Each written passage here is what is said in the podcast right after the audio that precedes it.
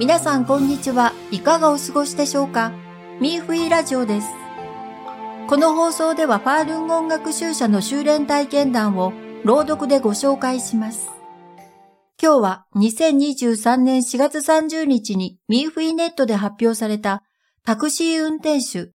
奇跡を目の当たりにし、ファールンゴンの素晴らしさを知るという内容です。それではお聞きください。ある日、私はタクシーの運転手さんと健康保険のお金が上がっていくことや、悪者を淘汰するために蔓延しているコロナウイルス出現について話しました。運転手さんに長年タクシーを運転していて、参退すると平安無事になることを聞いたことがありますか？と聞きました。この運転手さんは笑いながら、これだけ長年運転しているのに誰も話題にしません。私はそれを信じられず、真面目に考えていませんでした。しかし、その後家族の中であることが起きて、すっかり納得してしまいましたと言いました。それから彼は自分が目撃した奇跡について語りました。妻のおばさんはファールン語を学んでおり、政府関係者に嫌がらせや弾圧を受けることが多くありました。家族は皆とても怖くて彼女を心配していました。その後彼女は外で人々にファールンゴン迫害の真相を伝えたことで通報され、労働教養を受けました。おばさんの兄は私の妻のおじさんですが、彼は現地で人脈があり、名簿が高く、コネを使っておばさんを刑務所から救出してきました。その後、おじさんはおばさんと会わなくなり、おばさんのことを理解できず、ファールンゴン迫害の真相を一切聞かなくなりました。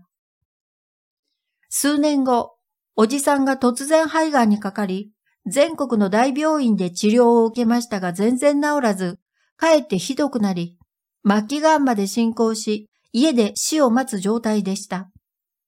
おばさんは自分の兄がそのような状態になっているのを見て、ファールンダーファーの本とお守りを持ってきて、私が困った時に助けてくれて、ファールンゴン学習者を助けたことで、あなたも大きな徳を積んだ。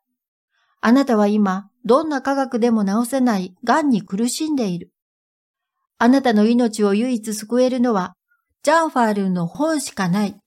もしあなたがそれを心から読むことができれば、私の主婦が助けてくれるでしょう。これ以外、方法はありませんと言いました。おばさんの切実な説得で、おじさんは自分の健康状況を考え、本を置いてくれ。機会があれば目を通すからと言いました。おじさんがジャンファールンを数日読んだ後、体のあちこちから虫が這い出てきたような感じがして反転ができ、痛くて痒くてたまらなかったのですが、本当に不思議でした。数日後、彼は肺の痛みを感じなくなりました。さらに数日後、彼はすっかり元気になり、全身に力が入るようになりました。病院で検査したら、肺に一つの影はあったのですが、癌は完全に回復しました。おじさんはおばさんに、もっと早くこの本を見せてくれればよかったのに、この本は本当に素晴らしいですね、と言いました。今もおじさんは元気にしています。最後に運転手さんは、人から言われても信じがたいが、これは私の家で起きたことで、この目で見ました。今はすべて信じており、ファールンゴンは本当に素晴らしいです。ファールンゴンの学習者が言ったことにも賛同しますし、私はあなたたちを尊敬していますと感動して言いました。おじさんが死から逃れられたことで、運転手さんの固い思想を変えました。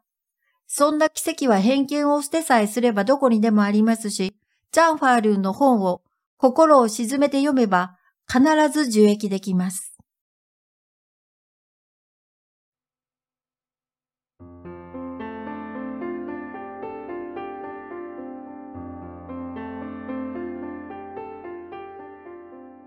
皆さん、いかがでしたか？他にも文章を読んでみたい方は、ミーフィーネットのウェブサイト jp.minghui.org jp.mifi.org まで。それでは、今回のミーフィーラジオはここでお別れです。また次回の放送でお会いしましょう。